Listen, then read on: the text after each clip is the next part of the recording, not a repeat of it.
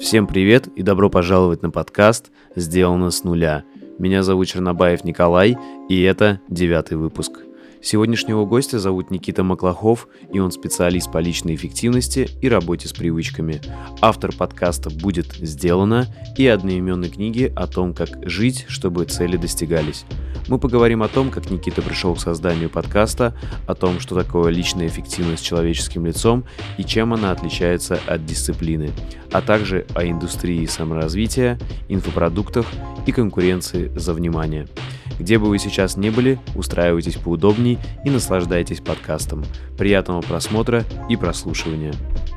Вот у меня создалось впечатление сначала, когда я, ну, с самого начала, как я слушаю твой подкаст, что лейтмотивом главным было э, как раз, что, знаешь, человек сам кузнец своего счастья, и вот он, он именно себя создает. То есть мне такие гости в основном я слушал, может, я не все подряд слушал, мне такие попадались. И мне показалось, что вот этот такой был главный лейтмотив твоего подкаста, что человек э, создает себя. Но потом э, начали появляться гости такие из духовных сфер, с эзотерикой связанные, и там э, другая идея, что как раз человек себя ищет. И вот интересно, первый вопрос такой, как ты сейчас на данный момент жизни считаешь, человек себя все-таки создает или ищет и находит? Да, я, я бы не сказал, что у меня было на данный момент, по крайней мере, много гостей из сферы духовной или сферы uh-huh. эзотерики. Мне кажется, их можно по пальцам пересчитать буквально. Возможно, их будет чуть больше дальше, но там будет видно. И тут надо просто понимать, что для меня подкаст это, ну, скажем так, тот путь, который я сам прохожу, и те вопросы, которые меня самого волнуют, я их стараюсь решать, в том числе через подкаст, общаясь с людьми, которые как-то продвинулись в этом вопросе чуть дальше или гораздо дальше, чем я. Угу. И таким образом получается, что слушатели это просто те люди, которые наблюдают за этим путем, и кому-то он близок, кому-то он резонирует, и они таким образом присоединяются и слушают дальше вместе со мной, идут, следуют вместе со мной по этому пути. Угу. По поводу твоего вопроса, а, я бы не сказал, что я сам разделял вот гостей или выпуски именно на такие категории. Конечно, очень интересно звучит про то, что является ли человек сам кузнецом свое счастье, и второй вариант, какой ты сказал. Ну, или что ему нужно себя найти, познать, да, и открыть, грубо говоря. Или что нужно себя как-то найти или познать. Я, на самом деле, даже не задавался этим вопросом. И даже не знаю сходу, как ответить, что я сам по этому поводу чувствую. Сейчас в моей жизни я не чувствую, что мне нужно что-то искать или что-то создавать. Она просто идет. Мне нравится, как она идет. Я не сильно переживаю по этому поводу. В потоке, в общем, да? А, да, раньше по этому поводу было, конечно, гораздо больше мыслей. Но так или иначе, все, все рождается из каких-то своих, своих личных персональных болей, проблем. Когда тебе нужно обеспечить семью, ты уже там, ты чуть меньше думаешь о каких-то духовных вещах. Когда ты базовые вопросы закрыл, у тебя есть возможность уже подумать, а, а что и зачем, почему и, и как. Угу. То есть для тебя ну, четкого ответа нету на этот вопрос. Ты сам, ну, грубо говоря, в пути и, и такие точки зрения слушаешь, и такие, и, и думаешь, да? Да, в этом плане подкаст мне как раз интересен тем, что он не позволяет застревать в одной точке, потому что разные люди, разные точки зрения на одни вопросы, и даже если какой-то гость говорит очень убедительно, ты такой думаешь, да, все, я, я теперь буду считать так же, он меня убедил. Приходит другой человек, Угу. тоже убедительный, из, там, из другой категории, например, а, буквально на этой, не знаю, как, когда выйдет наша с тобой беседа, но Угу. в ближайшее время появится выпуск с философом, и с которым мы в том числе затронули вопрос свободы воли. И до этого в подкасте мы обсуждали, что там, нейрофизиологи считают, что свободы воли нет, что мозг за нас все сам решает. У философов на этот счет другой взгляд, прямо противоположный, и они тоже в этом вполне таких убедительны и объясняют, почему нейрофизиологи могут быть неправы или неправы в принципе. И все это не позволяет застревать да, на одной точке зрения. А в какой-то момент ты понимаешь, что не стоит, в принципе, слепо доверять чему-либо мнению.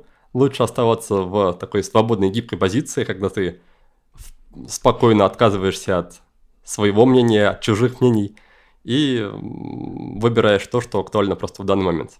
Угу. Ну и, и было бы странно, да, если бы я как, например, как автор подкаста на за два года общения с людьми не поменял бы взгляда на какие-то свои там фундаментальные вопросы или там не поменял бы фундаментальные какие-то мнения. А, зачем тогда так долго угу. этим заниматься, да, если ничего в тебе не меняется? Поэтому понятно, да, что и тема сдвигается в какую-то другую сторону, и вопросы другие появляются какие-то, и мнения тоже меняются. Это вполне, мне кажется, а, последовательный такой правильный процесс. Угу. Слушай, а вот больше, чем за 100 выпусков, э, у тебя не приходила мысль сформулировать, э, что самое главное ты понял для себя лично и открыл? Знаешь, какие-то, может, инсайты один или несколько? Вот если вспомнить, грубо говоря, когда ты начинал, три года назад уже почти, да? И сейчас, вот как была ли мысль, что самое такое Прям, ты, может быть, что-то, что первое приходит. Ты хочешь услышать ответ 42 или какой-то вроде этого? Не-не-не, я думал, что просто, знаешь, что первое придет в голову, стиле вот, вот об этом я не думал, и в одном из выпусков я об этом задумался, и это повлияло как-то. Ты знаешь, я, я скорее наоборот к uh-huh. другому, более грустному мнению прихожу, что в словах, в каких-то концепциях, которые люди придают, очень мало пользы, в том числе и для слушателей, для меня как бы это просто не звучало, потому что то, что говорит человек, это одно, он это говорит исходя из своего опыта, он под своими словами содержит определенные глубокие свои там прожитые или прожитые смыслы, угу. а то, что мы слышим, это, к сожалению, совсем далеко не то же самое, что человек говорит. То есть, э, в общем, ты думаешь, что одно дело что человек на подкасте сказал, а другое дело, как он реальности, в реальности живет? Нет, нет, я не говорю, что слова людей э, различаются с их жизнью. Я говорю о том, что э, с помощью слов очень трудно передавать какие-то фундаментальные вещи, которые сидят глубоко в тебе, которые ты пережил угу. и которые не пережили другие люди. И у людей есть надежда, что они что-то услышат и буквально переживут то же самое, но это далеко не так. По факту обычно слова – это просто слова – которые мало что способны поменять и в нашем мировоззрении, и в нашей жизни. Но, когда ты слушаешь не один, не два, а сто выпусков, так или иначе что-то точно поменяется. Угу. В этом есть хорошие моменты. Каких-то фундаментальных вещей, которые можно было, было бы уместить в одну фразу, не знаю, мне в голову сейчас мало что на, на этот счет приходит. Разве что такая довольно странная на первый взгляд мысль о том, что очень мало вещей в жизни, которые, за которые стоит, в принципе, цепляться, о которых стоит переживать. Вот это та, скажем так, не то чтобы философия, но тот взгляд на мир, который я практикую в последнее время, и который избавляет меня от многих мысленных, эмоциональных, психологических страданий, которым я был подвержен э, ранее.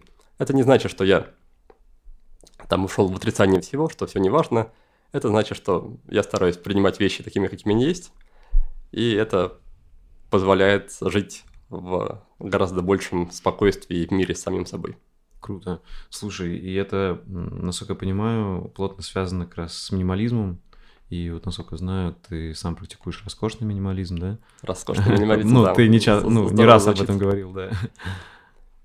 То есть как раз, ну, я понимаю под минимализмом убирание всего лишнего и фокусирование внимания только на важном для тебя. Да, минимализм в этом плане для меня это такая прагматичная штука, и я не вкладываю в нее большого духовного смысла. Но в остальном, да, я считаю, что, по крайней мере, мне очень важно иметь как можно меньше вещей в жизни, потому что я успел прочувствовать, настолько, э, насколько каждая отдельная вещь, которая появляется в нашей жизни, требует времени и внимания. То есть, когда мы ставим приложение, допустим, на телефон – мы думаем, что просто ставим приложение. Однако также мы подписываемся на то, что человек, автор приложения, будет присылать нам уведомления, обновления, приложение будет требовать нашего внимания, мы на него будем периодически отвлекаться, оно будет там занимать память в телефоне. В общем, очень много факторов, и получается, что стоимость владения приложением, она гораздо выше, чем просто поставить и про него забыть. А, конечно, с одним приложением все не так страшно. Я вряд ли кого-то этим запугаю, но когда приложений, вещей, моментов, идей в нашей жизни слишком много, это уже стоит довольно дорого. И я для себя понял, для себя почувствовал, решил, что чем меньше вещей чем, и здесь не только там какие-то материальные вещи, я имею в виду какую-то одежду, в принципе, чем меньше объектов контроля, то есть объектов, над которыми мне требуется думать и направлять внимание в течение дня или жизни.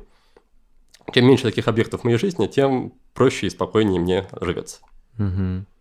Слушай, а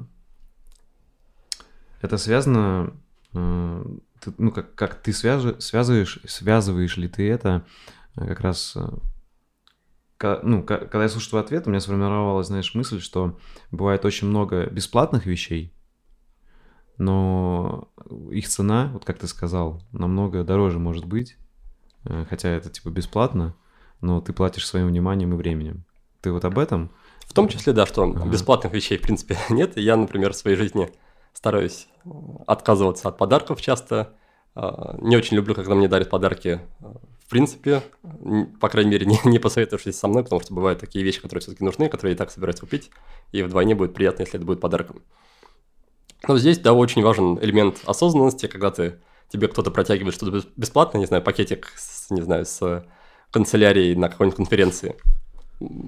Часто люди будут брать буквально рефлекторно, на автомате.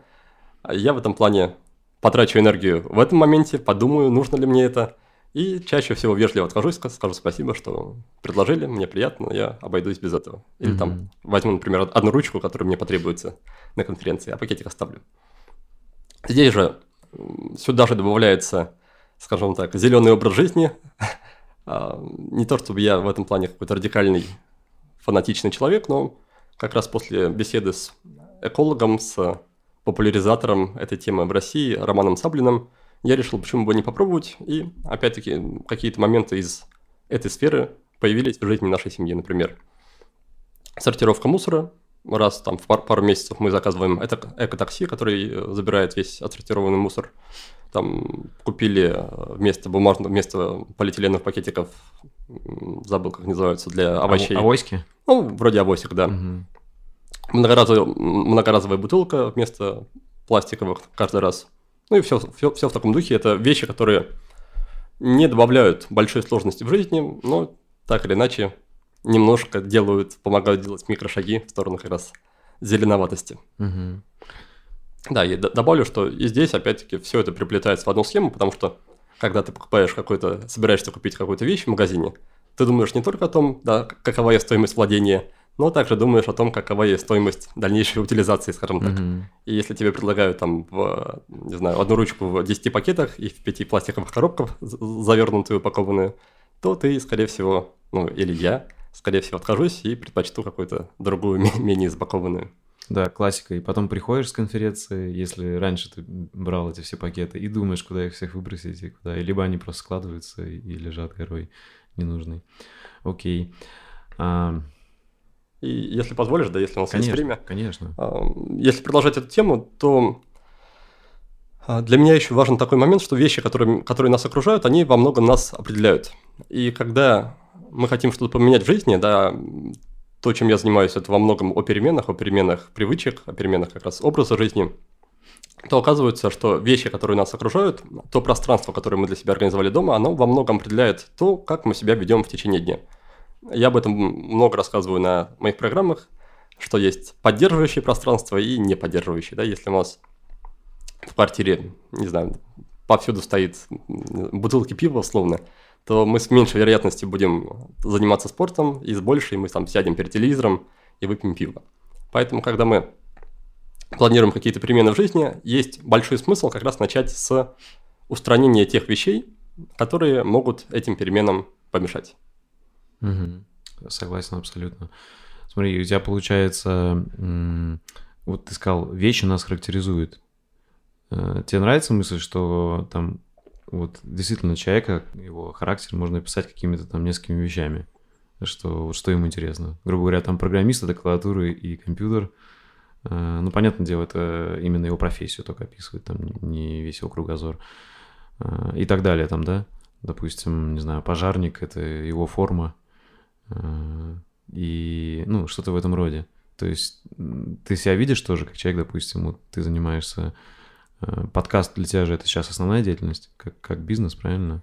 Ну, можно и так сказать. То есть можно характеризовать, допустим, там микрофон, э, ноутбук и еще пару вещей, которые тебя характеризуют. Видишь, здесь даже проблем, проблема глубже, э, даже не на уровне вещей, а на уровне, например, личности, да, многие люди, например, Андрей Курпатов, буддисты тоже, считают, что личности у нас в принципе нет, и мы как личность это просто пересечение тех людей, с которыми мы, мы взаимодействуем в течение жизни.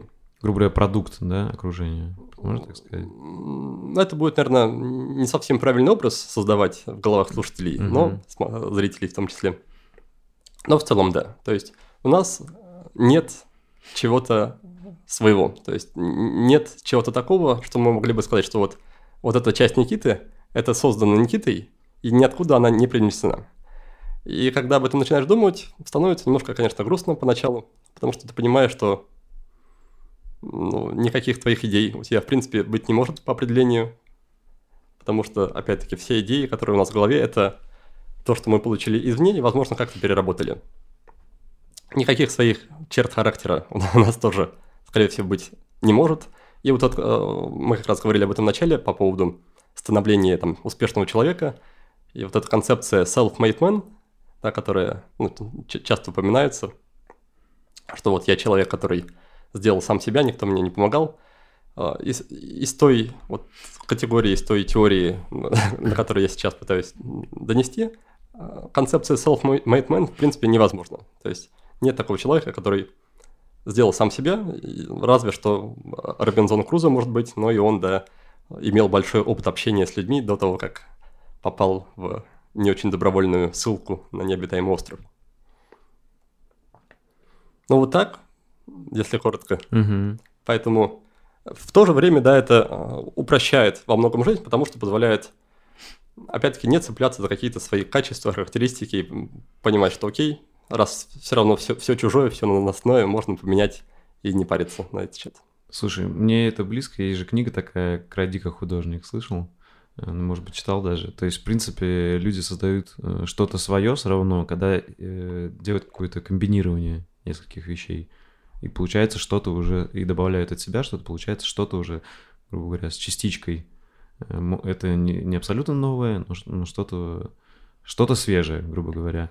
И, и при этом же есть люди, которые, ну, новаторы в любом случае. То есть там хотя бы тот же Леонардо да Винчи, который, может быть, он где-то это, конечно, узнал, мы там свои идеи гениальные, мы никогда этого уже не узнаем, но, возможно, действительно это его осенило впервые, да? Э, Или там Коперник, да, которого сожгли за то, что э, он, Да, он узнал. Тут, тут я не пытаюсь сказать, что людям не могут приходить в голову гениальные идеи. Безусловно, есть великие ученые, изобретатели, я не пытаюсь нисколько умолить их заслуг. Я скорее говорю о том, что то, как они к этому пришли, это не только и не столько их заслуга, сколько те условия, в которых они, скажем так, росли, воспитывались, обучались, те люди, с которыми они взаимодействовали, и много-много факторов. Мгм. То есть, грубо говоря, человек стоит на плечах гигантов все равно каких-то предыдущих. Но не- некоторые стоят, да, Не- некоторые не стоят. Окей. Ну, если он что-то делает такое полезное для общества. Окей. А, смотри, в других своих интервью ты рассказывал, а, что у тебя есть три такие основные, э, три основных интереса, которые ты объединил в текущую деятельность. Это обучение людей, это интернет-маркетинг и а, личная эффективность. И, соответственно, сейчас это все вылилось э, в твой проект, будет сделано. И Можешь вот немножко копнуть поглубже и попробовать вспомнить, как ты вообще понял, что вот именно эти интересы, как они вообще зародились, эти интересы у тебя? То есть, может быть, ты когда-то увлекся маркетингом, да, там, задумался о личной эффективности. Вот как эти интересы появились? Ты же, насколько я знаю, не учился ни на педагога, ни на там специалиста по личной эффективности, ни на, соответственно, маркетолога, да? У тебя какое-то другое образование изначально. Да, образование другое изначально, но с точки зрения, как они появились, у меня в этом плане, опять-таки, довольно-таки э, прагматичная точка зрения, что интерес зачастую, почти что всегда, это то просто, что у нас получается. Мы пробуем, у нас есть позитивная обратная связь, у нас есть мотивация повторять действия это, развиваться, и таким образом где-то там э, рождается интерес. Видимо, я тоже когда-то эти- вещи по- попробовал, они мне просто принесли большую обратную связь, чем другие вещи. Возможно, они как-то задействовали мои базовые инстинкты, гормоны. В принципе, довольно интересно, на мой взгляд, рассматривать а, такие вещи с разных точек, точек зрения. Например, там подумать, как они могли влиять как раз с точки зрения гормонов. Есть книжка, я думаю, ты слышал, да, «Гормоны радости». И там речь о том, что наше самочувствие, наше настроение определяют несколько гормонов. Это дофамин, серотонин, эндорфин и окситоцин. Угу. И вот с точки зрения занятий, того, чем мы занимаемся, зачастую влияет дофамин. Это как раз то, что отвечает за мотивацию, интерес. Если у нас есть а, в этом занятии какие-то цели, которые нам даются, достигаются, у нас появляется дополнительная мотивация двигаться дальше, чтобы достигать новые цели. Если у нас есть обратная связь уже от коллектива, то есть наше занятие позволяет нам занимать какое-то более высокое иерархическое положение в обществе или просто получать позитивный фидбэк от других людей, то это уже серотонин. Опять-таки, допустим, подкаст во многом, мне кажется, как раз а, позволяет мне произвести так называемый ага. серотониновый буст. И с этой точки зрения можно рассматривать, в общем-то, любое занятие. И также таким же образом определять просто, что для тебя наиболее важно. Угу. Поэтому мне конкретно трудно проследить истоки всех этих моих увлечений. Честно, не, не помню, как они зародились, э, где начались. Но мне это не особо таки важно на самом деле. Они есть, я им следую, да, гораздо важнее просто понимать их а, наличие и выстраивать по возможности свою деятельность вокруг них. Угу. Слушай, а можешь э, кратко просто сказать, вот э, на кого ты учился, кем работал до подкаста? Какие проекты у тебя были? Не, ну, там, я знаю, что у тебя было много проектов около бизнеса, э, там вот как интернет-магазин, карт мафии, да, потом вот куда пойти, сайт. Да, здесь именно обучение, на мой взгляд, не будет связано с этой историей. Я могу тебе рассказать просто вот как выглядело этот путь да. А, до того момента, как я сюда, скажем так, добрался. В какой-то момент я во время каникул приехал к родителям, они в, том, в то время были в командировке, каникулы уже в институте, а, были в командировке в Германии, я у них гостил, и у меня появилась идея, что хочется что-то сделать, что-то вот такое не связанное с обучением, какой-то проект, который будет, возможно, приносить или интерес, или там какие-то деньги. То есть какие-то за, за, зачаточные, зачаточные идеи бизнеса были. Ага. Долго я долго думал, и мне пришла на тот момент, как мне показалось, конечно, гениальнейшая идея, это сделать сайт про интересный отдых в Москве. То есть на тот момент были какие-то вроде э, там афиши, которые рассказывали про кинотеатры. Мне хотелось сделать какой-то вот интересный досуг, портал про интересный досуг в Москве. А, я копался, копался в интернете и обнаружил, что вот прям один в один идея, которая у меня есть, она уже реализована другим парнем. А, сайт назывался куда пойти.инфу. И, по-моему, его звали Андрей, этого человека. Я ему написал, предложил вместе развивать этот проект. Мы стали развивать, я начал писать статьи, начал ездить, ездить какие-то делать обзоры, какие-то мероприятия посещать, изучать в том числе вот э, моменты продвижения, интернет-маркетинг, SEO и так далее.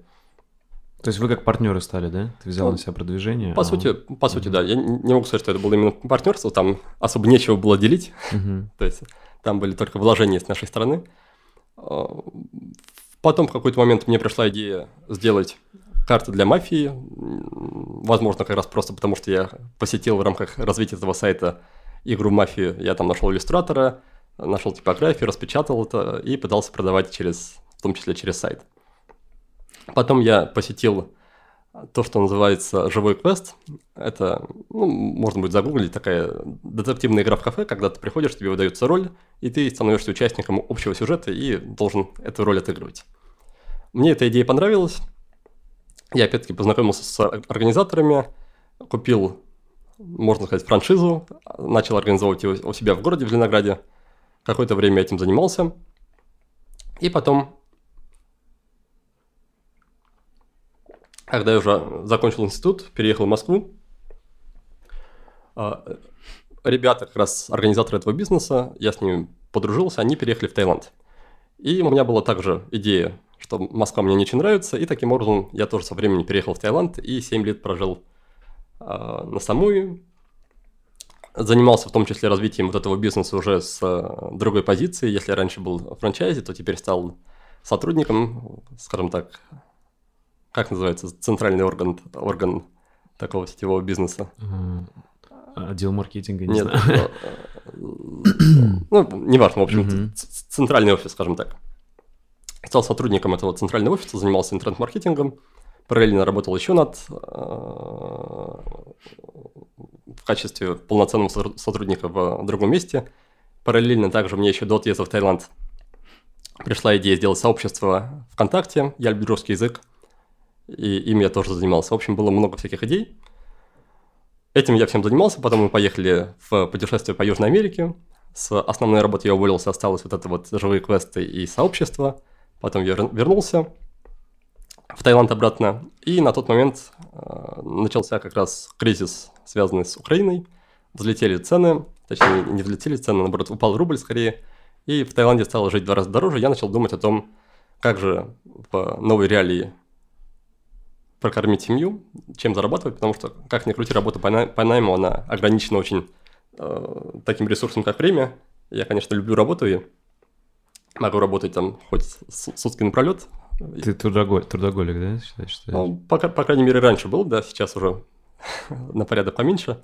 Но смысл в том, что даже если ты работаешь до сутки напролет, то часто в найме трудно обеспечить те условия, которые бы ты хотел для своей семьи. И плюс к тому еще мы э, начали ждать дочку, то есть уже э, в животике у моей жены она уже появилась. Я понимал, что нужно пора делать какие-то новые шаги, и опять-таки начал искать какие-то идеи для бизнеса, попробовал купить фотомат, э, устройство по печати фотографий, поставить его в торговом центре. Эта идея провалилась. Потом попробовал открыть кафе, что-то там с арендой не срослось. И я понял, что все, хватит заниматься чем-то завязанным только на деньги, потому что в этих вот проектах и в кафе, и в фотомате у меня не было какого-то душевного интереса, как раз у меня был только прагматичный, прагматичный план заработать там. Э, Я понял, что такой именно финансовый интерес, финансовая мотивация для меня очень шаткая, она не выдерживает просто проверки реальностью. И я сказал себе, что все, хватит, буду делать только то, что хоть как-то откликается во мне внутри. Я как раз произвел такой э, анализ, анализ всего, чем я занимался до этого, пытался выделить какие-то общие характеристики. Слушай, это как классический листочек, что у меня получается, что я хочу, что я умею, да, там, и ты просто анализировал. Я, я просто так делал лично, и знаю, многие так делают. Не знаю, когда я начинаю писать, что я умею, оказывается, что я ничего толком не, не умею. Ну, я Либо- думаю, ты скромничаешь. А, Нет, на самом деле нет. Видишь, мне как человеку из, скажем так, из того, что называют инфобизнесом, из образовательной сферы, мне в этом плане немножко труднее психологически, потому что у Ильи есть, например, вот у меня есть образование программиста, я умею программировать, и все, у человека есть уже что-то, скажем так, что можно пощупать. Э, Я в этом плане не получал формального образования, да, те, те вещи, которые я узнал, я узнал из бесед, из книг и так далее. И мне трудно, и труднее немножко и для себя, и для других людей именно выдавать какое-то а, разрешение на свою деятельность и подтверждение какое-то формальное. То есть это синдром самозванца до сих пор есть, да, как бы? Во многом да, во многом да, и в этом плане я даже в некоторой степени завидую как раз людям, у которых есть какая-то четкая, четкая профессия. А, и Я в этом плане больше завишу, скажем так, от милости других людей, которые поверят в то, что я в чем-то разбираюсь и придут ко мне учиться. Я считаю, что дисциплина может быть важна, но формировать ее на основе подавления всего, что есть в тебе, всех твоих желаний, всех твоих там, эмоций и стремлений, это довольно губительный путь. Лучше все-таки разобраться, по каким причинам возникают в тебе те или иные эмоции, Мгм. то или иное желание делать или не делать какие-то вещи, какие-то практики или какие-то задачи, и уже на основе понимания, что же там происходит внутри, уже выстраивать в том числе эту самую дисциплину. Мгм. Это и есть то, что ты называешь э, личной эффективностью человеческим лицом, то есть человеческий подход к личной эффективности. У тебя прям вот такая цитата есть. Это оно есть? Да-да, в этом, пожалуй, есть суть. То есть, когда мы не просто говорим, что вот есть задача, ее надо сделать, Мгм. а в том числе изучаем, как нам сделать ее проще, как нам сделать ее так, чтобы хотелось самим, как нам сделать так, чтобы мы при этом не страдали прокрастинацией, чтобы нам не приходилось себя заставлять. И мне кажется, это гораздо более гуманно, чем просто сказать, что надо и все, и не ориентироваться на как раз на свои ощущения, на свои чувства и так далее. Потому что, эм, мне кажется, с таким подходом военно-армейской дисциплины нас все равно рано или поздно обскачут, обгонят роботы, искусственный интеллект, и так или иначе останутся те задачи, где в какой-то степени нужен контакт с собой, контакт со своими эмоциями, чувств, чувствами. Поэтому не стоит раньше времени это в себе губить и подавлять. Угу. Слушай, ну знаешь, что интересно?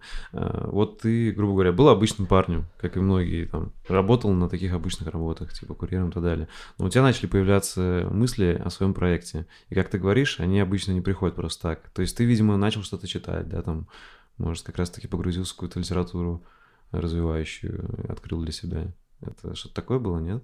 Или это просто был щелчок?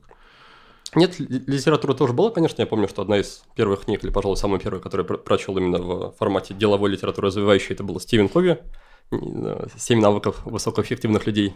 Это одна из моих первых книг. Тоже. Да, мне кажется, не, не самая плохая книга для начала. Тоже во многом ей благодарен, и там какие-то концепции, вроде проактивности, который э, как раз один из принципов ключевых, по мнению Кови. А для меня даже удивительно, что эта идея и эта концепция, она вот для многих взрослых людей она не очень знакомая, они ее не практикуют в жизни. И часто это меня расстраивает в общении, допустим, с, там, с партнерами или с коллегами. Ну, расстраивало. Угу. А, но трудно мне вспомнить, да. Видишь, очень... Я, я понимаю, что очень хочется да, отследить истоки какого-то успеха, но опять-таки, если следовать той, той концепции, что о которой я рассказал в начале, то по факту люди просто придумывают обычно в ретроспективе. То есть есть какой-то результат в текущем моменте, и им хорошо и приятно придумать обоснование для этого результата. Что вот у меня есть бизнес там на миллион долларов, потому что я вот раздавал газеты в детстве. И людям это нравится, потому что для, для них это становится рецептом, рецептом какого-то успеха, и, и они начинают просто этому следовать. Но по факту это придумки. По факту человек никогда не способен отследить и понять реальные мотивы своих поступков, потому что он сам не знает, из чего они, эти мотивы состояли. Угу. Поэтому, на, на мой взгляд, это довольно-таки неблагодарное дело пытаться раскопать вот в обратном порядке. Понял, окей. Э, слушай, а ты помнишь, какие ты подкасты слушал до того, как э, свой решил открыть? Может, тебя что-то вдохновило все-таки, вдохновляло? Да, да, в, в этом Может, плане... сейчас что-то слушаешь В этом плане я не скрываю, что просто взял англоязычный подкаст и, и, и спер все, что можно спереть из него. Он назывался Asian Efficiency, азиатская эффективность. Там Прикольно. нескольких парней из Азии, которые переехали в Америку, как раз э, делали подкаст про личную эффективность. Я понял, что окей, хороший подкаст, интересный формат – стащил нагло какие-то базовые идеи, и таким образом появился мой подкаст. Угу. Слушай, я сейчас скажу, что я также вдохновился англоязычным подкастом и очень многие идеи оттуда взял, потому что я увидел, что у нас такого нет, а мне хочется такое делать. Он называется Ground Up, не знаю, слышал или нет. Вот, и я прям тоже вдохновился, поэтому если кто-то будет писать, что типа я копирую, я не скрываю, что я этим вдохновляюсь, но я это делаю своим стилем все равно. Ну, и опять-таки, возвращаясь к mm-hmm. истокам разговора, очень не- невозможно, в принципе, сделать что-то и, да. и не скопировать никого. Мне кажется, это, это нормально. Ты это признаешь сейчас, что это нормально? Как сам считаешь? Так, это не то, что нормально, это единственное, что возможно. Угу. Окей. Э, то есть, в принципе, ты вот этот один подкаст слушал, он тебя вдохновил, или что-то еще там, может, ты сейчас что-то слушаешь, или ты уже вообще забыл от подкастов, потому что для тебя это как работа и не хочется ничего слушать? Нет, нет, почему? По-прежнему, если в дороге куда-то далеко еду, часто загружаю какие-то выпуски, что-то сохранено у меня в Оверкасте, приложении, которым я пользуюсь для прослушивания подкаста. Помню, что там есть подкаст Тимоти Ферриса, угу. какие-то, ну, не знаю, сходу трудно вспомнить, что там еще есть. Просто сейчас это уже тема не так близко связанные с э, личной эффективностью. Мне сейчас, например, интересно там изучать, допустим, философию, возможно, буддизм, какие-то не напрямую связанные вещи с нейрофизиологией, да, не устаю рекомендовать, хвалить и э, рассказывать про лекции Роберт Лосопольский, это стэнфордский профессор, у него есть цикл лекций под названием «Биология поведения», 17 лекций, и там как раз он очень-очень-очень интересно анализирует наше поведение человеческое с самых разных позиций, аспектов и уровней. Да, потому что в, там, в современном обществе есть, опять-таки, склонность немножко все упрощать и а, впадать в категории, например, вот человек так сделал, потому что, не знаю, у него там детская травма, плохо общался с родителями. И э, Роберт, как раз преподаватель, говорит о том, что это довольно узкий взгляд, и гораздо правильнее было бы рассмотреть разные уровни, что окей, психология мы рассмотрели, но есть еще уровень, например, генов, есть уровней, уровни гормонов, есть уровень работы мозга, есть там куча других уровней. И если мы видим общую картину, нам мы гораздо ближе становимся к более-менее объективной причине, или, по крайней мере, к тому, чтобы гораздо точнее, лучше помогать или как-то управлять этим поведением. Вот. Также есть хорошие цикл лекции у Вячеслава Дубынина, тоже про мозг. Да, я так, так или иначе, у меня все обычно связано с мозгом угу. и с поведением. Правда, не в виде подкаста, а, а лекции на Ютубе. Не помню, как называется. Мозг, мозг и что-то, по-моему. Угу. Там, кстати, когда ищешь про мозг, э, не очень-то и много выборов. Вот в основном он выпадает, Сапольский тоже выпадает. Да? Про биологию. Да. Угу. И не могу сказать, что, допустим, слушая Роберта Сапольский, я понимаю сто процентов, поэтому я думаю, что э, буду еще переслушивать еще много, переслушивать много раз. И здесь, да, то, то, что как раз я для себя понял, в том числе общаясь с гостями, очень важно погружаясь в новую сферу, первым делом изучить язык и базовые определения. То есть прекрасная идея, на мой взгляд, будет взять какую-то новую тему и там вы, выписать сразу 100 там, ключевых концепций и, например, с помощью карточек вот этих анки их заучить. Потому что зачастую любая, любое направление знания, оно имеет свой собственный язык. Например, mm-hmm. общаясь, как раз общаясь с философом, записывая подкаст, я вот понимал, что мы скажем так, э, говорим немножко на разных языках. И я там, во многом выгляжу дилетантом в беседе с ним, потому что как раз не владею базовой терминологией. И в том числе, когда ты слушаешь там те же самые лекции, если ты будешь владеть базовыми терминами, хоть на каком-то приемлемом уровне, то процент усвояемости материала, он будет просто выше на порядок. Угу, круто. Слушай, ты как раз затронул тему, получается, как ты сам подходишь к обучению, да? То есть ты Э, вот э, когда погружаешься в какую-то сферу, стараешься понять термины, э, можешь раскрыть, вот, как ты учишься, грубо говоря, вот там первый шаг, ты анализируешь максимально все, там второй шаг, выписываешь термины или просто понимаешь их, да? Вот есть у тебя какая-то такая система, знаешь, как ты учишься новому сам? Да, я бы, конечно, хотел сказать, что, что она есть, но ее нет. В том плане, что я могу рассказать, как бы я хотел делать, но по факту я сам так не делаю, потому что много разных причин. И э, то, что у меня происходит, это обучение через обычное или через практику. Как я уже сказал, что есть какая-то задача, которую нужно решить, и мне приходится просто осваивать какие-то те или иные навыки.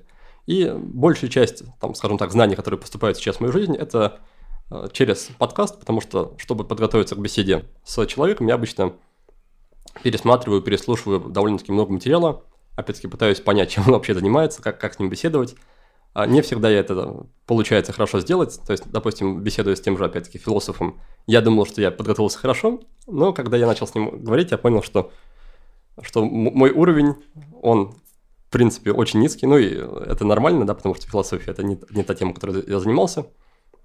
Но, тем не, тем не менее, сразу понятны какие-то узкие слабые места, и, в общем-то, при желании я теперь знаю хотя бы на что направить свой фокус внимания. А если говорить о э, обучении именно ближе к тому, чем я, о чем я сам рассказываю другим людям э, на своих программах, то опять-таки, допустим, берется лекция и переслушивается до тех пор, пока она э, не становится абсолютно понятной. И угу. что приятно, да, когда рассматриваешь какие-то вопросы с разных сторон, беседуешь с разными людьми, ты там через какое-то время, через неделю или два, опять-таки переслушивая этот выпуск, какую-то лекцию, ты понимаешь, что, ага, вот такие-то концепции тебе стали гораздо более понятны. Угу. Поэтому самое, что лучшее, самое известное мне лучшее в плане самообучения, на мой взгляд, это обучение сразу через практику, плюс обучение через обучение других людей. То есть ты узнаешь что-то сам и сразу, если у тебя есть возможность, или там делаешь, например, курс какой-то, или просто рассказываешь другим людям то, что ты понял, обсуждаешь с супругой за ужином, какие интересные вещи ты сегодня узнал. И опять-таки, раз сегодня меня опять-таки будет фраза паразитой, паразитом, и как раз беседуя с супругой, ты заодно видишь те моменты, которые ты не можешь объяснить ей настолько просто, чтобы она поняла. И исходя из этого, потом идешь и эти моменты устраняешь, слепые пятна убираешь, перечитываешь, пересматриваешь и опять объясняешь супруге. Теперь, как в анекдоте становится, да, профессор говорит, что десятый раз вам объясняю, уже сам все понял, ага. вы все не понимаете, сам все понимаешь, и на этом можешь назвать себя молодцом, потому что продвинулся в, в этом вопросе объяснять супруге так просто, чтобы она поняла, могут звучать не, не очень э, по-доброму по отношению к женщинам. Поэтому пусть никто не обижается, речь не о том, что супруга обладает меньшей интеллектуальной емкостью, чем супруг, просто о том, что какая-то новая тема, да, может быть непонятно. Говорю, кому ближе, чем ей, кому еще объяснить, да, об этом. И как на данный момент, э, вот если раскрыть эту тему, человеческий подход к личной эффективности, э, как все-таки ты понимаешь для тебя лично, этот человек эффективен или нет? А, и там, допустим, когда ты себя оцениваешь, эффективен ты в чем-то или нет, ну вот, на чем основывается эта эффективность? Это как ты говорил, да, вот что-то можно считать успехом, а что-то нет. Вот для меня это похожая тема. Ну, для меня, по моему мнению, критерии тут довольно субъективные. Угу. И для меня один из самых главных критериев это когда человек выключает компьютер, вечером закрывает ноутбук, что он чувствует просто. Чувствует ли он, что он сегодня хорошо поработал, что он сделал то, что собирался, сделал то, что важно, сделал то, что продвигает его по отношению к его целям или каким-то долгосрочным задачам проектам. Или же он чувствует, что опять в очередной раз суетился, отвлекался, общался, сидел в социальных сетях, там включился в работу только ближе к полудню, потом плотно поел и пытался прийти в себя до самого вечера. И в этом плане себя довольно трудно обмануть, как мне кажется, и каждый как раз вот в этот самый момент, выключая компьютер, он может при желании честно себе ответить, если заглянет немножко внутрь, как прошел его день, да, и как он его сам оценивает.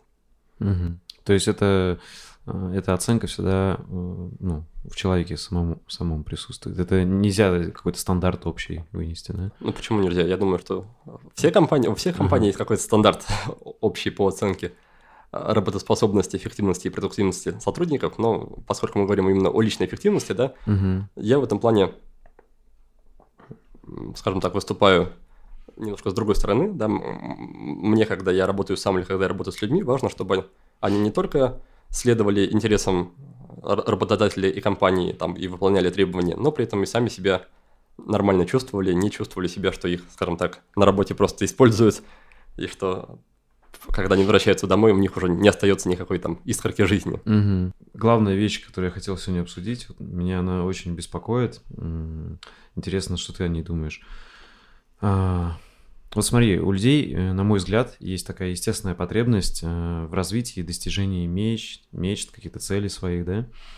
Но при этом, там, примерно, не знаю, там, лет 20 назад, может, раньше, э, появилось такое понятие, как вот как раз ты сказал, там, self-made, self-help, и литература, и тренинги, и так далее.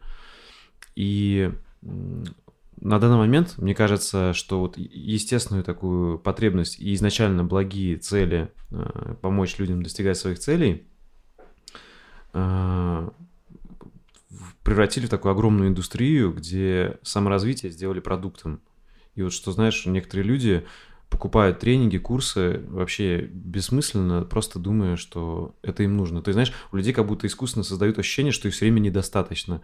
Это, мне кажется, очень похоже с потреблением физических вещей, да, когда маркетологи создают ажиотаж, что э, тебе надо вот так выглядеть, такие, такую одежду купить, там, такую, не знаю, машину и так далее – и люди к этому стремятся. То же самое, мне кажется, сейчас происходит вот в этой индустрии э, саморазвития, когда людей создают ажиотаж, что тебя постоянно недостаточно, тебе нужно быть там умнее, красивее, там, не знаю, духовнее и так далее.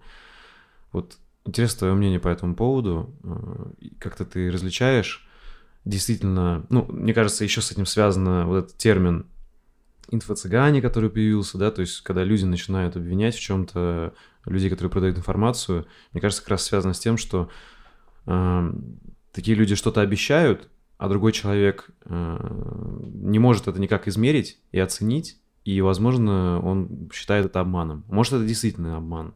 Это как бы уже надо там детально разбирать. В общем, суть такая, что твое мнение по поводу... Вот, нет ли у тебя ощущения, что саморазвитие сделали товаром и самоцелью? То есть отделили как-то от э, каких-то естественных интересов человека в развитии? Ну, во-первых, на, на мой взгляд, если уж человек тратит куда-то деньги, а он все равно куда-то тратит деньги, то, возможно, будет лучше, если он потратит деньги на какое-то обучение очередное, чем, не знаю, на на вкусную еду, например, там, угу. или там на новую покупку, на новую одежду. Возможно, это принесет ему даже больше пользы, да, если он сходит на очередной тренинг. По поводу инфо-цыган, это, ну да, это неприятно, это не здорово, когда люди не сдерживают своих обещаний. Это, это плохо для всех, и для рынка, и для людей, которые отдали деньги этим людям. Но, с другой стороны, я понимаю, что вряд ли человек попадется на эту удочку там, больше одного раза. То есть, как только человек э, отдал кому-то деньги и понял, что его в какой-то степени подвели или разочаровали, или обманули, он или, в принципе, разочаруется во всей этой индустрии обучения и больше не будет никуда ходить, или, по крайней мере, научится чуть более критично относиться к выбору тех людей, у которых он собирается учиться. Поэтому с этой стороны я не считаю, что это прям очень плохо.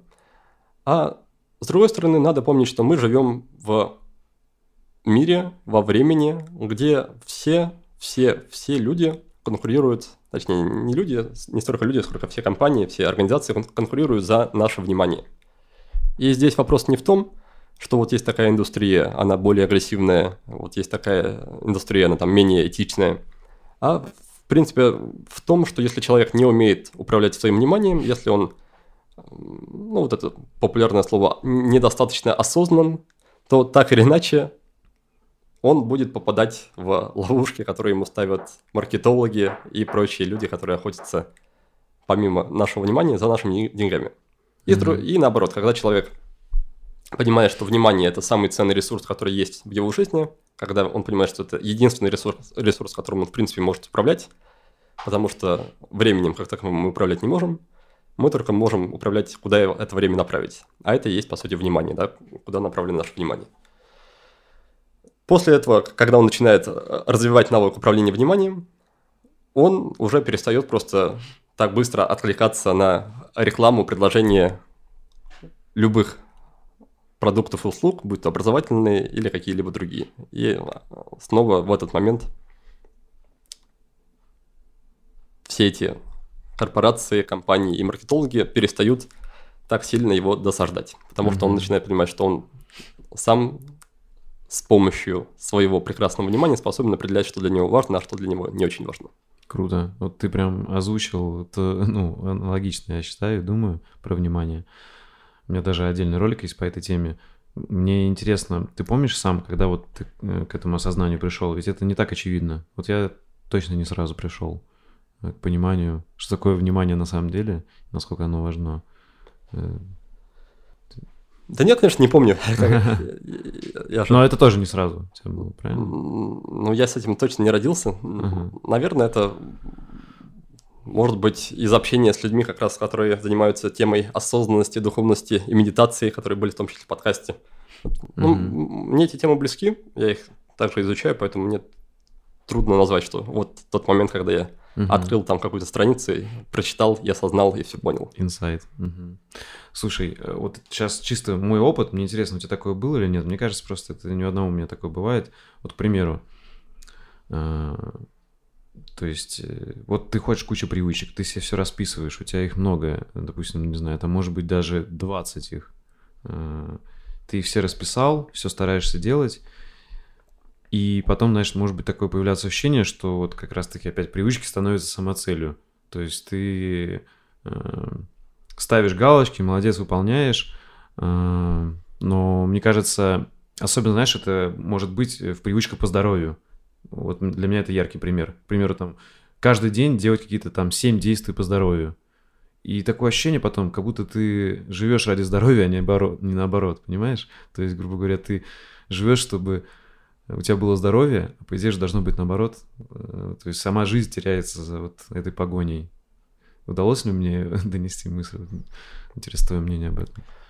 Здесь, мне кажется, снова, что проблема не в том, что мы делаем, а в том, что э, в том, как мы это делаем, куда направляем внимание. Потому что все равно куда-то время в течение дня уходит. Угу. И тратить его на практики, посвященные здоровью, это не так плохо. И если ты от этих практик чувствуешь себя несчастными, то, возможно, э, дело не в практиках, а в, опять-таки, а в том, как ты, не знаю, направляешь внимание, то есть как ты выбираешь эти практики, почему ты не считаешь эти практики интересными, увлекательными, mm-hmm. и все в таком духе. Вот это вот еще одно избитое, избитое пребывание в моменте, да, это во многом про это. Если ты делаешь что-то, но чувствуешь, что это не так интересно и твои мысли там витают где-то в другом месте, что лучше бы я в это время жил. Да? Что, что такое жить? То есть почему ты считаешь, что делать, не знаю, зарядку это не жить, а смотреть, не знаю, можешь сам добавить, что, что, что, что такое жизнь тогда для тебя? То есть если зарядка это то, то время, когда ты не живешь, а делаешь что-то для здоровья, то в какой момент ты живешь? Слушай, это хороший вопрос. Вот э, я, знаешь, как думаю, что э, мне нужно, я вот чувствую жизнь, когда есть что-то незапланированное. Э, то есть, когда, знаешь, по идее, можно оставить нам в ежедневнике место на, на незапланированные дела, и будет, что будет. Но когда ты точно знаешь, что вот ты встал, ты потратишь там 10 минут на зарядку, потом там 20 минут на что-то еще, там 30 и так далее, когда у тебя так все расписано и очень предсказуемо, мне кажется, вот теряется как раз-таки вот этот э, в чем-то вкус жизни, э, когда ну, не всегда так все предсказуемо. Это как раз то, о чем много говорят буддисты, что uh-huh. если мы делим вещи на плохие и хорошие, на интересные и неинтересные, на жизнь и не жизнь, у нас будет не жизнь, а сплошное страдание. Потому что когда мы, скажем так, не живем, когда мы делаем практики для зарядки для здоровья, мы страдаем от того, что это скучно, и вот когда же начнется жизнь. А когда начинается жизнь, как мы ее называем, когда мы начинаем получать впечатления, мы страдаем уже от другого, от того, что эти впечатления слишком быстротечны, что они не такие, как мы ожидали, что они не такие яркие, не такие интересные. Много, в общем, вещей, от которых можно пострадать. А когда мы, наоборот, принимаем, э, решаем, что, окей, жизнь – это просто жизнь, в ней нет там ужасных или прекрасных моментов, и зарядка равноценна по ходу в кино, например, да, по ощущениям, по восприятию, то становится гораздо проще, потому что ты уже не разделяешь, ты уже не, не страдаешь от того, что сейчас я трачу время на что-то так, полезное, но скучное, а потом на вредное, но веселое. Угу. То есть это как раз о принятии, как бы, да, типа, грубо говоря. Да, во многом, во многом об этом. Угу. И это не о том, чтобы сделать жизнь одинаково скучной э, во все моменты, это, на, наоборот, о том, чтобы научиться проживать каждый момент, как, как он того заслуживает. И раз уж мы делаем что-то, раз уж мы приняли решение когда-то делать зарядку, и когда-то это решение было для нас важно, пускай в текущем моменте оно померкло, поблекло, скорее всего, да, но в нашей власти и в нашей во многом ответственности научиться получать, находить и радость, и интерес во время этого занятия, погружаясь просто в него глубже. Угу. И во многом для меня, мне кажется, это как раз неуважение по отношению к себе, когда мы что-то делаем и при этом скучаем, и при этом не можем создать а, для себя такие условия, когда нам было бы интересно. То есть это в первую очередь наша собственная задача, наш, наш личный интерес научиться извлекать из тех вещей, которые по умолчанию мы не считаем интересными, научиться извлекать из них, из них интерес и радость. Угу. Круто. Ну, соответственно, ты все равно понима, понимаешь, да, тебе это знакомое чувство, тебе такое тоже было, да, когда ты там когда-нибудь раньше грузил себя привычками, там выписывал, потом чувствовал, что это больше тебя тяготит, да, чем радости приносит. По поводу нагрузки привычками, на мой взгляд, это нормальный первый этап ага. для человека, который начал знакомиться с этой темой. Потому что как только, ну, да, у меня такое тоже в жизни было, что как только я э, нашел, придумал, разработал, украл какую-то эффективную схему взаимодействия с привычками, тебе ты чувствуешь эйфорию, чувствуешь всемогущество, и тебе хочется внедрить все привычки мира. И, разумеется, через какой-то момент ты обнаруживаешь, что твой список практик ежедневных, он там вырос до неимоверных размеров. И это нормально, ты через это проходишь, потом приходишь к другому этапу, когда ты понимаешь, что что-то многовато, давай-ка я оставлю из там, 50, 50 привычек 5, но те, которые прям реально влияют на то качество, на то, как я проживаю каждый день. Угу. И начинаешь там уделять не 10 часов не 50 практикам, а 10 часов 5 практикам. Круто. Вот это мне очень близко тоже. То есть... Э, и у тебя это было методом проб и ошибок тоже, да, ты к этому пришел, понял, что как раз это очень похоже с минимализмом пересекается все равно, да, отсекание и привычек, в том числе лишних, которые ты понимаешь, что, может быть, они надуманные, да? Да, да. Круто. Окей. Слушай, и вторая тема, вот, которая меня беспокоит, э, смотри, есть, то есть есть вот эта тенденция саморазвития, когда, понятно, там нужно фильтровать, уметь понимать, что действительно достойные какие-то продукты, там, да, коучи и так далее, а что может быть инфо-цыганами. И вторая вещь, вот есть такая тенденция к саморазвитию. То есть там, наоборот, все вещи духовные, когда люди говорят, что тебе, если там говорят, что тебя все время недостаточно, э, и тебе нужно вот что-то прокачать, то тут говорят, что ты просто себя не познал, ты еще себя не нашел. И вот есть очень много вещей в эту сторону. Типа, познай себя, найди себя, узнай и, соответственно, там это различные эзотерические, духовные практики и так далее. Э, я никак это не оцениваю, что это там плохо или хорошо. Я уверен, что есть и то, и, то, и другое. Но интересно твое мнение по этому поводу. Э, вот когда ты видишь какие-нибудь курсы платные про, не знаю, там, как стать духовным за деньги, не кажется ли, что это немного странно? Вот, то есть, что все, все духовное и такое эзотерическое, на мой взгляд, должно быть бесплатным, э, а там вот как раз, как у тебя был в гостях э, монах, вот он живет на пожертвование, насколько я понимаю. Вот это, мне кажется, более честный путь. То есть он не продает курсы, как стать духовным, а он в любом случае это делает бесплатно, и ему приходит пожертвование. Мне кажется, более честный путь. Что ты думаешь об этом? Здесь многогранный вопрос. Смотри, uh-huh. мы тут только что обсуждали то, что все конкурируют за наше внимание. Uh-huh. И очевидно, что если кто-то хочет сделать нас духовным, скажем так, ему нужно, э, нужно проникнуть в наше информационное поле. И таким образом он оказывается в конкурентной среде с людьми, которые берут за обучение деньги и которые вкладывают деньги в рекламу. Поэтому в целом я, я не вижу проблемы в том, что человек, который учит духовности, чтобы пробиться к нам, выделяет деньги, допустим, на рекламу и просит денег взамен. Угу. Но другое дело, что если человек действительно интересуется этой темой, да, он запросто нач... найдет учителей, запросто найдет ресурсы, которые даются, предоставляются бесплатно. Но есть еще один фактор, что, к сожалению, люди психологически, эволюционно не могут воспринимать вещи, которые они получили бесплатно. Это, ну, это природа человека, что как только мы получаем бесплатную, не знаю, книгу, статью, мы ее не читаем, а если читаем, не получаем пользы.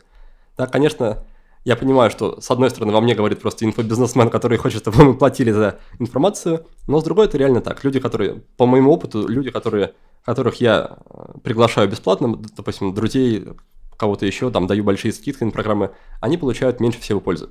От этого не уйти. Другой пример еще.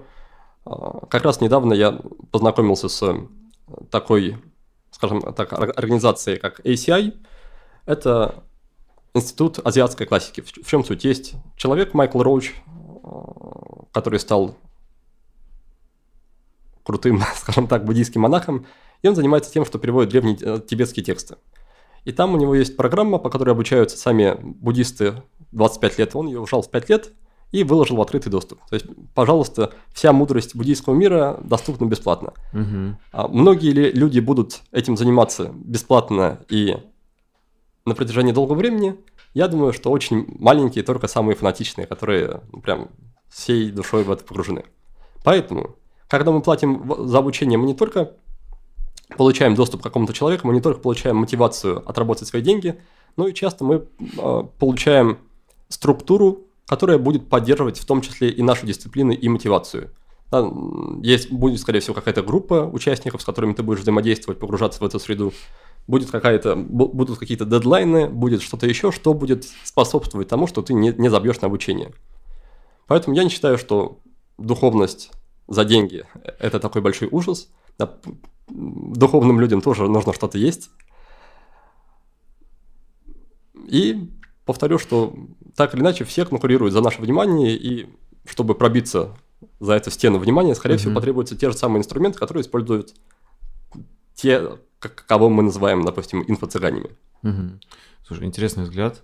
А, Я сейчас еще уточняющий вопрос задам, э, разверну, как я это понимаю, и, может быть, ты поймешь этот шире вопрос мой. Смотри, вот я делю, что есть любые навыки, которые можно учить, неважно, онлайн или оффлайн, на э, технические либо абстрактные. И технически это понятно, это, допустим, те же самые привычки, ты учишься, понимаешь, и как это делать, это система, ты в итоге там внедряешь, получаешь результат, это можно измерить. Там, или как играть на пианино, тоже там конкретный технический навык, или там как дом построить и так далее. И абстрактные вещи, это как раз вот эзотерические, духовные, там, э, где их никак не измерить. И никак ты не поймешь, ты этого достиг результата точно на 100% или нет. И также вот я разделяю, есть эксперт есть гуру. То есть эксперт, он э, основывается и говорит, что вот я тебя научу конкретному навыку, и ты в итоге получишь что-то, то-то. А гуру, на мой взгляд, он говорит, что вот я знаю, как правильно жить, это уже там плотно как-то пересекается с религией, и вот так надо жить, грубо говоря. И он учит, как жить. И мне кажется, вот если ты гуру, то просить деньги за то, как ты считаешь правильно жить, это немного странным, нет?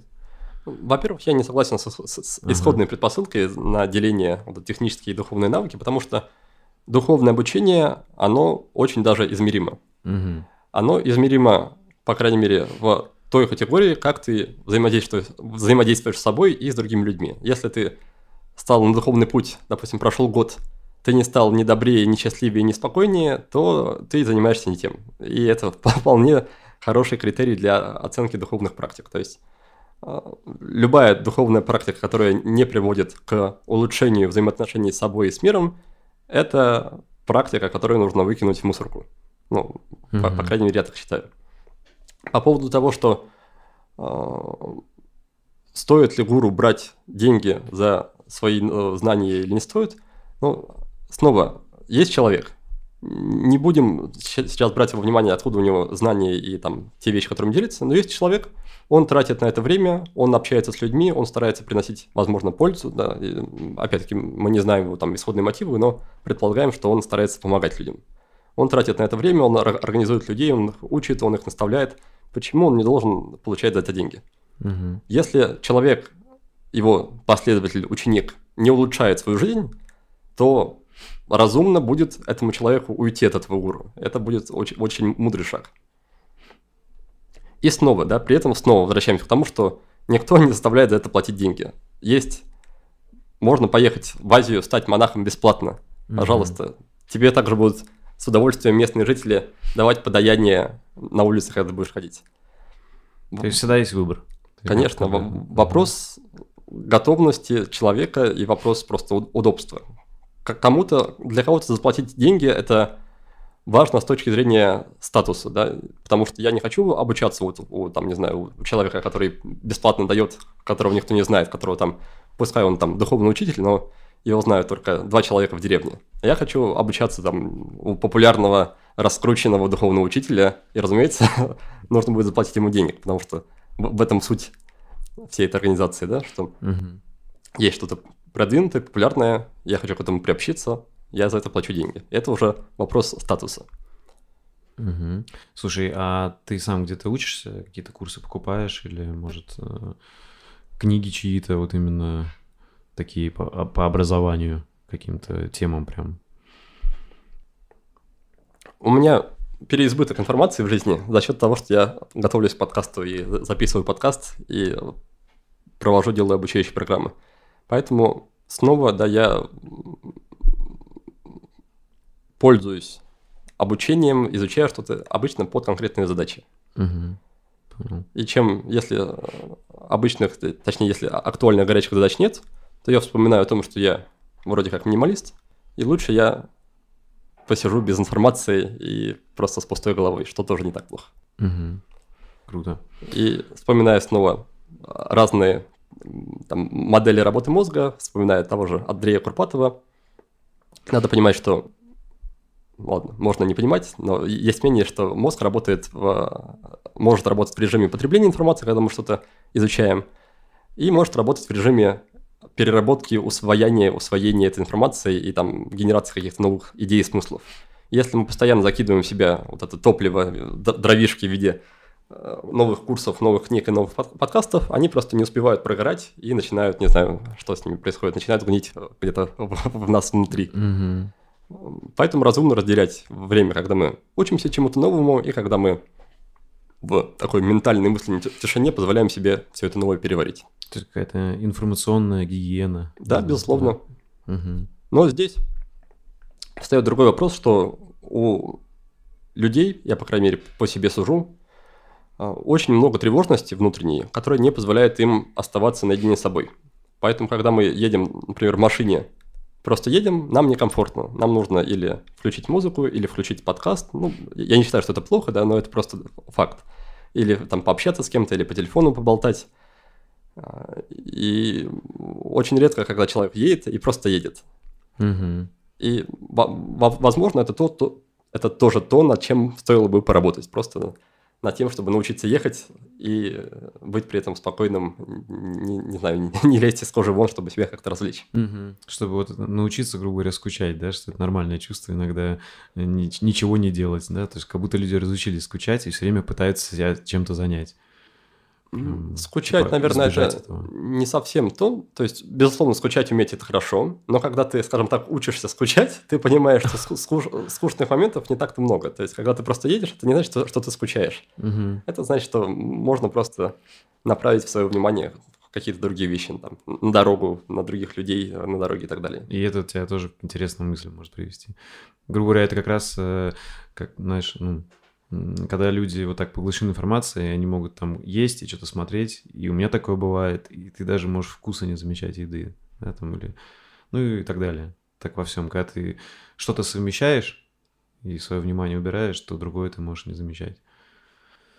Окей. А, слушай, если бы вот ты сейчас сам выбирал, куда пойти учиться, каким, как бы ты выбирал, вот что вот это эксперт или гуру, которому ты доверяешь, а вот это что-то странное на инфо-цыгана похоже. Вот, ты бы... Просто интересно, как бы ты оценивал. Мне кажется, в этом плане я немножко профдеформирован. То есть для меня, в принципе, удивителен тот факт, что кто-то за... Бывают ситуации, я понимаю, что тр- трудно бывает отличить, но зачастую, на мой взгляд, довольно легко отличить человека, который дает избыточное обещание, от человека, который дает там, скажем, адекватное обещание. То есть, если человек обещает там за один сеанс за большие деньги решить все, все проблемы в вашей жизни, то, наверное, это то обещание, которое он не сможет исполнить. Угу. И с другой стороны, если сам, сама тональность его сообщения более спокойная, он говорит о том, что да, вот есть программа, есть решение, часть ответственности на мне, часть на вас, давайте поработаем, и ты этого человека знаешь, то, наверное, будет все чуть более, чуть более хорошо и соответствовать ожиданиям. ожиданиям. В моем случае, да, я, я вижу, как это происходит на примере моих студентов. Люди, которые приходят на обучающую программу ко мне, они не, не приходят обычно сходу. То есть не так, что увидел рекламу и сразу заплатил там мне какую-то внушительную сумму. Это люди, которые слушают подкаст и слушают его довольно долго, например, полгода. Они понимают то, что я вообще за человек, как я преподношу информацию, как я в какой-то там степени думаю или живу, как они ко мне относятся, уже формируется отношение какое-то. И уже после этого они решают, что хотят ли они со мной еще взаимодействовать в там, формате обучения на протяжении какого-то э, какого-то времени, допустим, трех месяцев. Угу. И это, на мой взгляд, тоже хороший подход, чтобы оценить то, что вы получите, или то, что вы можете получить от обучения. Mm-hmm. Потому что в конечном счете всегда, когда, когда ты идешь учиться, ты обычно идешь учиться к кому-то. И люди обычно идут на, на конкретных людей. То есть, когда мы идем учиться ораторскому искусству, например, мы сразу вспомним, так, кто у нас там есть? Наверное, вот есть Радислав Гандапас, я его фанат, он такой активный, бодрый, энергичный, мне нравится, как он выступает, мне нравится, как он дает интервью, я тоже так хочу. Я хочу там постоять рядом с ним. И мы идем именно к нему, потому что он нас покорил своей хари- харизмой, скажем так. Угу. Также и в других сферах обычно. Есть, люди следуют за конкретными людьми, которые по, по тем или иным причинам, по ценностям как-то еще им близки. Угу. Слушай, я вот верю в такую вещь, что заработок человека – это эквивалент его полезности э, обществу. И, соответственно, тут тогда для меня очень логичная вещь, к примеру, что если какой-то есть монах, вот как, э, я извиняюсь, все время забываю фамилию, у него необычная. Ты про Аджана Хуберта? Да, Аджан Хуберт, что ему жертвуют, к примеру, он говорил, да, что и в основном он живет на пожертвования. То есть это значит для меня явный пример, что он полезен, и, и так далее. Другой пример, может быть, бизнесмен какой-то, он имеет то заработок, потому что он создал что-то полезное для общества, они ему платят. Вот мне интересно твое мнение, как думаешь, э, ну, во-первых, твое отношение, ты считаешь, что ты делаешь какой-то, знаешь, социальным предпринимательством занимаешься, или это прям бизнес, или, может быть, просто что-то еще другое? И второй вопрос, э, как ты считаешь, можно ли вот в русскоязычном пространстве, к примеру, э, жить на один Patreon, будучи полезным, и чтобы люди просто тебе донатили? Я снова не, не до конца согласен с исходной предпосылкой. Я не считаю, что заработок людей соответствует их полезности. Возможно, а, тому, насколько они удовлетворяют потребности людей. Да, вот этот классический пример. Э, футболисты, футболистов трудно назвать полезными, да, они ничего не производят. Но они развлекают людей, и таким mm-hmm. образом люди условно проводят время с ними. То есть это нельзя назвать пользой, это скорее закрытие потребности. То есть есть какой-то спрос на, на футболистов на, на такое времяпрепровождение. Пожалуйста, играйте, получаете там огромные деньги. Сейчас, извини, можно добавлю еще? Ну, знаешь, если, если провести аналогию э, со спортсменами, вот есть там, к примеру, боксер э, Мэнни Пакьяо, и когда он боксирует, э, он из Филиппин, то в Филиппинах даже снижается уровень преступности. Это же можно назвать полезностью. То есть, может быть, как раз-таки такие люди, которые развлекают, они тоже прям польза. Там снижаются какие-то... Как раз гормоны негативные уходят э, в игру, а не в драке, там, убийства. Видишь, это снова танцы вокруг терминов. То есть просто ага. я это не называю словом польза. Угу. Но, безусловно, да, чем больше людей ты затрагиваешь своей работы, тем логично твой заработок будет больше. Угу. По поводу того, что можно ли существовать на именно пожертвования или просто взносы добровольные от людей, здесь проблема в том, что в, русскоязыч... в русскоязычном пространстве нет, в принципе, такой культуры. Нет культуры того, нет принятой практики платить авторам за то, что они делают бесплатно. Угу. И опять-таки приходим к тому еще, что есть также огромная конкурент... конкуренция в инфосреде, когда ты любую информацию можешь получить бесплатно, даже если этот человек требует деньги а, или там просит поддержки, говорит о том, что «Ну вот, ребята, я же стараюсь, заплатите мне на Патреоне. Без проблем можно уйти к другому, который не, просит. Угу. Поэтому здесь вопрос о том, насколько ты как автор способен сколотить вокруг себя какое-то преданное сообщество, преданное комьюнити и дать им, дать им какую-то сверхпользу, помимо просто бесплатного вот этого контента. Потому что, опять-таки, не убивайте меня сегодня за. Опять-таки, а, потому что бесплатная информация это не является большой ценностью. Ценность является, возможно, перемены какие-то в жизни, которые происходят у людей за счет того, что они знакомятся с, а, с этой информацией. Но даже здесь, даже здесь вряд ли кто-то знает такие случаи, когда человек, который Точнее, вряд ли люди, люди, которые делятся такой полезной информацией, знают случаи, когда к ним приходит человек и говорит, вот я изменил свою жизнь, заработал миллион долларов, вот тебе 100 тысяч долларов в качестве благодарности, да, ты это заслужил. Угу. Скорее всего, нет. В моей жизни такого не бывало, но бывает часто, что люди пишут, например, Никита, спасибо большое, я слушал, жизнь изменилась, здорово, продолжай в том же духе. Мне это греет душу, мне это без, безусловно приятно и здорово. Изменилось ли какое-то мое финансовое состояние? Ну, не особо от этого. Угу. Поэтому, поэтому, да, я думаю о том, как заработать деньги по-другому и провожу в том числе обучающие программы. Угу. Ну, то есть твой опыт показал, что на один Patreon не проживешь, да, грубо говоря. Вряд ли, если сконцентрировать все внимание только на нем, ну, что, можно что, было что, бы... что значит проживешь? Прожить можно по- по-разному. Мне хочется не просто прожить, мне хочется... Ну, хорошо прожить. Помнить о том, что у меня есть две дочки, жена Конечно. И, и собака. И, и хочется... Я имею вот это имею в виду, чтобы все семье хватало. Да, да. Ага. Тогда, скорее всего, нужно что-то еще другое, по крайней мере, в России. Угу. Ну, и надо сказать, что даже Тим Феррис, автор одного из самых популярных подкастов англоязычных, Он проводил буквально недавно эксперимент, когда решил отказаться от рекламы в подкасте в пользу как раз добровольных взносов.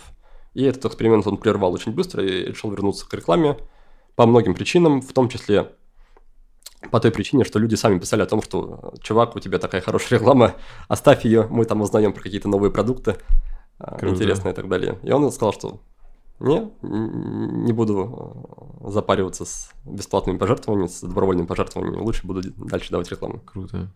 Слушай, ну я вот сейчас тоже думаю провести как раз такой э, эксперимент. Посмотрим, как у меня будет. Я точно отношусь к этому как к эксперименту. Э, вот попробовать вообще не делать никакой рекламы. На, кана- на канале и вообще нигде, на Здесь подкасте. вопрос в исходных uh-huh. твоих предпосылках и ожиданиях. То есть, если ты рассчитываешь, создавая как раз, допустим, подкаст или канал, mm-hmm. заработать, в том числе заработать на, э, на таких вот пожертвованиях, взносах, то ты, скорее всего, будешь разочарован глубоко и, и больно. Mm-hmm. Поэтому э, вот эти мотивация заработать на Патреоне в качестве базовой да, для создания контента, она просто не очень хорошая.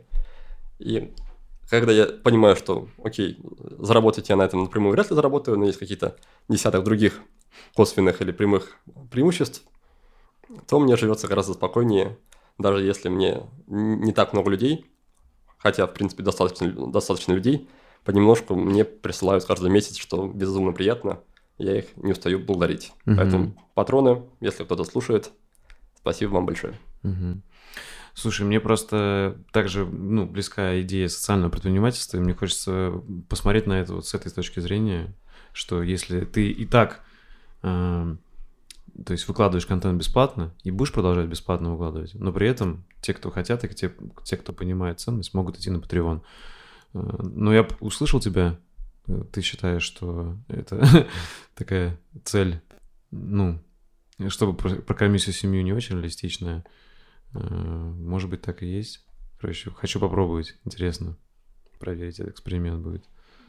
Пожалуйста, я буду, буду только рад, если я буду неправ, и у тебя все получится. Вот, да. А если, а если, а если ты прав, то я тоже э, признаю, что это так, и что делать. Все, да. Весь вопрос в аудитории. То есть, если мы говорим о Ютубе, если ты станешь угу. миллионным блогером через месяц-другой, то, возможно, тебе будет на порядок проще, чем мне, потому что угу. на Ютубе аудитории больше. А, так, слушай, а как ты относишься, если закончить тему образования, вот к буму сейчас онлайн-школ, что все друга учат, все школы открываются, ты к этому больше позитивно относишься, что хорошо, люди как бы как раз-таки не пиво покупают, а знания, или ты думаешь, что может появиться как раз много таких псевдоэкспертов, которые просто будут распространять э, не очень качественные какие-то знания, информацию. И потом будут многие разочарованные, которые называть всех инфо-цыганами будут. Ну, еще раз, что, чтобы, скажем так, обманывать людей, ну, нужно много ресурсов, потому что человек, который разочаровался в твоем проекте, он не только сам не придет, он еще всех отговорит. Угу. И если брать, например, э, ту же самую бизнес-молодость, там в какой-то степени скандально, скандально известную, то даже я, не участвовавший, не участвовавший в программах бизнес-молодости, я понимаю, что что-то там в этом точно есть стоящее и интересное, потому что они существуют 10 лет – 10 лет кто-то кричит, что они там самые великие обманщики, кто-то кричит, что они очень полезные, и тем не менее к ним продолжают приходить люди. И ходят повторно и зовут друзей. Угу. То есть, как минимум, хоть что-то хорошее в этом у них точно есть, хотя бы в развлекательном плане, в плане мотивационном. Поэтому, если человеку есть чему поучить, попробовать себя в этом, ну, пожалуйста, а если у него еще изначально какие-то а, высоконравственные, этические, хорошие мотивы и ценности, то еще лучше. Угу. В общем, ты думаешь, э, как говоря, народ рассудит очень быстро, и все тайное станет явно. Видишь, да? у людей просто есть представление, что сделать программу и обмануть много людей, скажем так, это очень просто. Но по факту, по, по своему опыту, да, я не говорю, что я обманываю людей, я говорю о создании программы, а, какой-то а, обучающего мероприятия, это не самый простой бизнес с точки зрения создания, с точки зрения раскрутки. А, и, например, я сейчас делал программу про курение, доделаю ее, у меня работа над ней заняла примерно там, 7 месяцев. Угу. То есть это не, не, не то, что ты сделал там, в раз, и все, ты уже толпы Конечно. желающих обмануться людей стоят у тебя на пороге. Поэтому люди, которым, которые в это приходят, опять-таки, а, в это приходят только с финансовой мотивацией, это как раз они попадают в ту же самую ловушку, в которую я попадал, рассказывая про вот эти бизнесы с э, фотоматом, с кафе-точкой. Они видят, что денег здесь очень быстрых и легких нет, и быстро в этом разочаровываются и освобождают место для кого-то более терпеливого, для кого-то, для кого-то, кому эта сфера важна там, по каким-то другим причинам, не только финансовым. Супер, мне очень понравился твой ответ. Я с ним полностью согласен. Так, возможно, сейчас будет самый интересный вопрос для э, аудитории, которая тебя уже знает, как эксперта в личной эффективности в привычках. Можешь назвать, э, какими ты сейчас сам пользуешься привычками и системами для личной эффективности? То есть, допустим, что мы уже точно знаем, да, там э, у тебя есть трекинг привычек, минимализм ты практикуешь, ежедневник, насколько я знаю, да? Вот программа у тебя... А, принцип кисоньки. Вот это я точно знаю. Может, что-то еще? Да много всего есть, ага. и мне кажется, перечислять будет, во-первых, долго, а во-вторых, без, без понимания и без подробностей uh-huh. не, не так полезно. Есть и составление списков задач на день, подведение итогов, есть и работа по таймеру помодора, и хронометраж дня, и там формулирование задач определенным образом. В общем-то, в этом плане я на своих программах рассказываю ровно то, чем, чем занимаюсь сам, что практикую сам, поэтому, по крайней мере, здесь я довольно честный человек, то есть стараюсь не рассказывать такого, что не практикую или что не внедряю в своей жизни. И, по крайней мере, э, могу быть уверен в том, что хотя бы для меня это работает и это помогает. Угу, угу. Слушай, и если чуть-чуть о книжках поговорить, можешь назвать свой топ, который вот на тебя повлияли? Может, это не обязательно что-то по развитию, может быть, это художественное, а может и по развитию. Ну, вот как понял, трансерфинг точно повлиял. Может, что-то еще? Да, в какой-то степени его можно назвать из того, что вспоминается, мне, например, нравится, или э, раньше очень сильно нравились книги Ричарда Баха. Рассказы у него есть знаменитые «Чайка» по имени Джонатан Ливингстон. Угу. Такие добрые, около, тоже около философские вещи у него. Что еще? Что еще? Сейчас я много читаю, точнее немного, но если читаю обычно все, что связано с снова с моей профильной темой, это или привычки, или работа мозга. Теряюсь я отвечать на этот вопрос, который я сам частенько задаю. Ну, можно оставить э, Ричарда Баха. Мне кажется, что если люди перечитают его рассказы на выходных, то хуже точно не будет, и будет доброе, хорошее настроение и ощущение на душе. Окей. Слушай, и фильм какой-то был, который на тебя так повлиял сильно? Может, несколько или один?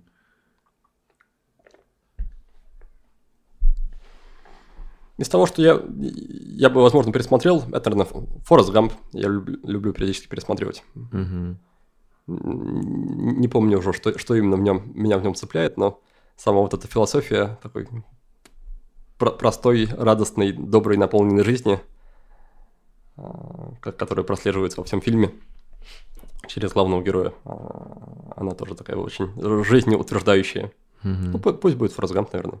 Круто. И при этом, что он простой и везде э, в важных событиях успевает поучаствовать. Это тоже круто. Да, там, мне кажется, вот некоторые принципы, о которых мы говорили сегодня, они очень хорошо прослеживаются. То, что человек не придает слишком большой важности ни себе, ни, ни событиям вокруг него, и поэтому способен преуспевать, угу. несмотря на отсутствие каких-то объективных конкурентоспособных преимуществ или показателей. Угу. Окей. Слушай, а что чаще всего можно услышать в твоих наушниках или колонках? Это там какая-то музыка, может, конкретно, или это э, какие-то подкасты, или, может, аудиокниги? Что чаще всего слушаешь? Обычно, если я работаю, я включаю музыку, это или классическая музыка, или подборки специальные на Ютубе, э, там называются Epic, Epic Mix, такая mm-hmm. прям именно эпичная музыка. Хорошо, когда ты работаешь над чем-то важным или когда хочешь создать ощущение эпичности в своей работе.